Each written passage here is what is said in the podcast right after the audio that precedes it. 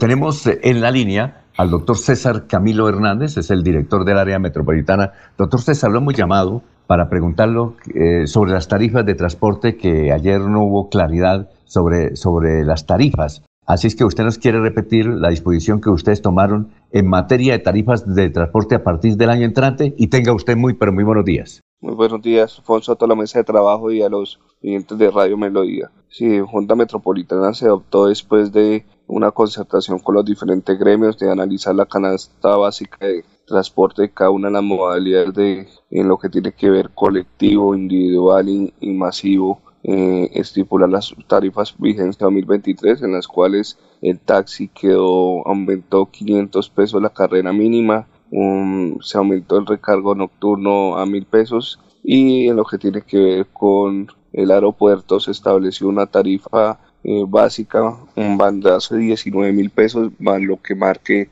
el taxímetro de acuerdo al lugar donde el usuario toma el servicio. Eh, para TPCs y metrolíneas eh, se aumentó 100 pesos, pasa de 2.700 a 2.800. esto facilitando la complementariedad que se viene dando entre los dos sistemas eh, para prestar un mejor servicio de los ciudadanos. Es importante pues recalcar que de todas maneras eh, Metrolínea como ente gestor tienen que seguir haciendo eh, todas las eh, gestiones con el gobierno nacional, con los gobiernos municipales para lo que tiene que ver cubrir el déficit que tienen ellos en, en, en, lo que tiene que ver la parte operacional.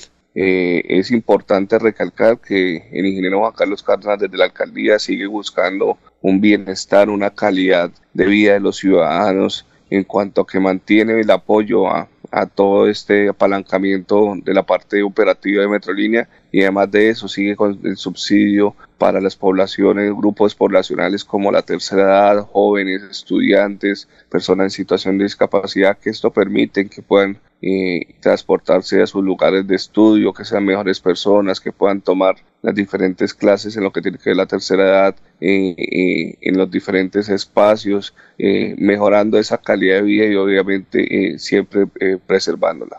Ahora, doctor César Camilo, director del área metropolitana, ayer teníamos una duda porque Saray Rojas, la jefe de gobernanza de la alcaldía de Bucaramanga, en un Twitter mencionó que la tarifa a partir del año entrante del transporte, eh, como usted lo ha mencionado, quedaría a 3 mil pesos para buses y para metrolínea, y que en consecuencia la alcaldía de Bucaramanga iba a dar un subsidio de 200 pesos. La pregunta es, ¿cómo, se aplica esta tarifa de 200 pesos, eh, siendo que quien la da es el municipio de Bucaramanga? ¿Y en qué situación quedarían los de Florida Blanca, los de Piedecuesta, los de Girón, doctor? Eh, la tarifa para TPCs y para Metrolínea es de 2.800 pesos. Eh, no, no es de 3.000, los 200 pesos.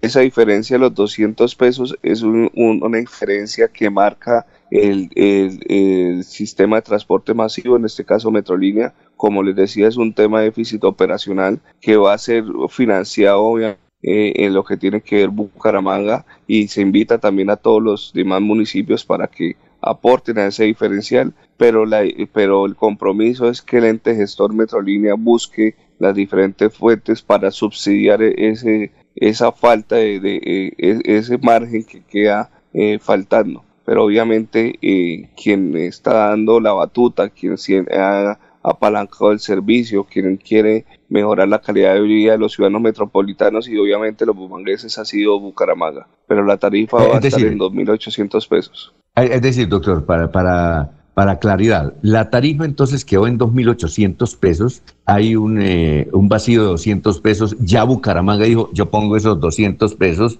entonces ahora lo que tiene que hacer la gerente de Metrolínea de ir a hablar con el alcalde de Florida, Girón y Piego, es decir, mire, Bucaramanga dio 200, necesitamos que ustedes también nos dé esos 200, ¿es así? Correcto, y no solamente con los alcaldes municipales, sino también con el gobierno nacional. Obviamente el, sistema de transporte masivo eh, está en desequilibrio económico no solamente en Bucaramanga, sino en todas las partes del país. Entonces eh, eh, se espera un compromiso pues, del gobierno nacional para que apoye este sistema de, transporte masivo y esto nos va a permitir llegar a la integración que ya fue aprobado en, junta anterior de, de Metrolínea. lo que queremos es mejorar el servicio de transporte público, pero lo que se busca es eso. Y obviamente invitar a, todos los alcaldes metropolitanos para que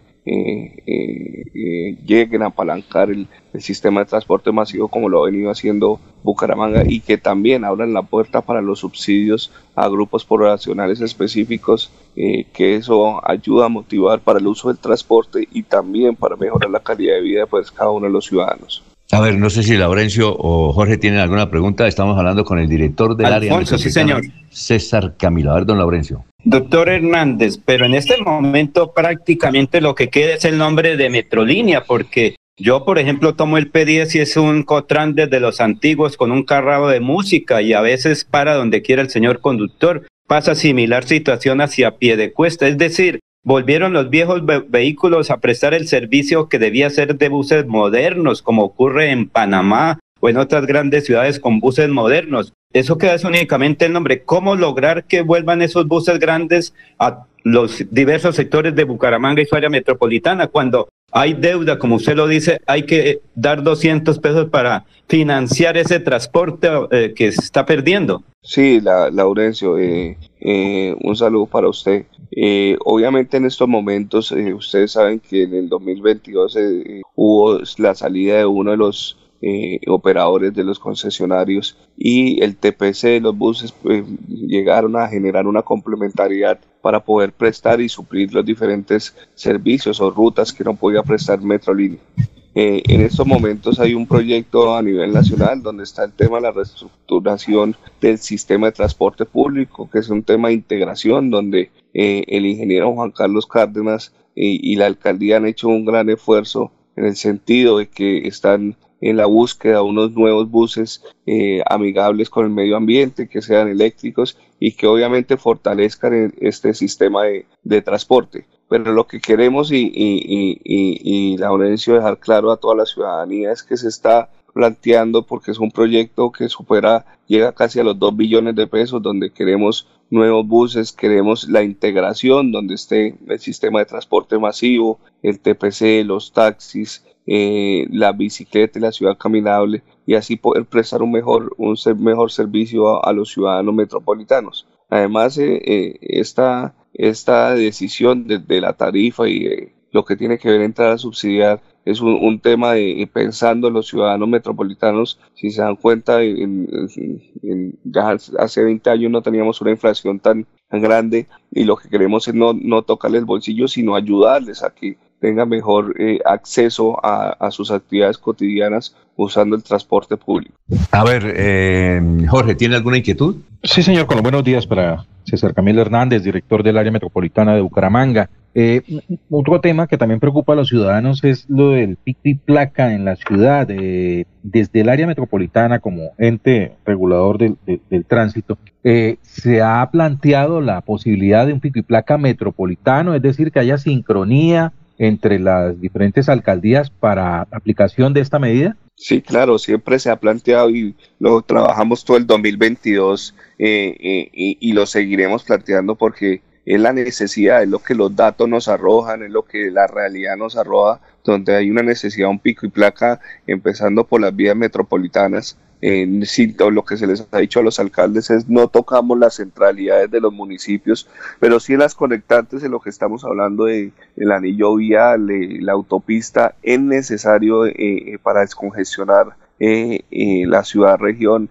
ese pico placa metropolitano. Ya estamos esperando, obviamente, se ha avanzado en disposición de los alcaldes de Florida Blanca, Piedecueste, Girón, pero hay una serie de variables que, que, que faltaban ajustar lo que tenía que ver eh, eh, con relación con el comercio, mirar cómo, cómo podíamos eh, no perturbar después esta temporada, empezando con un plan de choque, también en lo que tiene que ver con los convenios con la policía para fortalecer la operatividad de cada uno de los tránsitos de, de lo que tienen que ver los otros tres municipios y obviamente siguiendo pues la línea de, de, la alcaldía de Bucaramanga en lo que tiene que ver con, con el control. Finalmente hay muchas eh, preguntas, doctor, de Girón. Lo de Metrolínea en Girón, eso se va a revivir porque creo que eso está en maleza ya, el portal que se está construyendo. Sí, el, ingeniero Javier Acevedo, alcalde designado, está haciendo una gestión muy importante donde está solicitando a,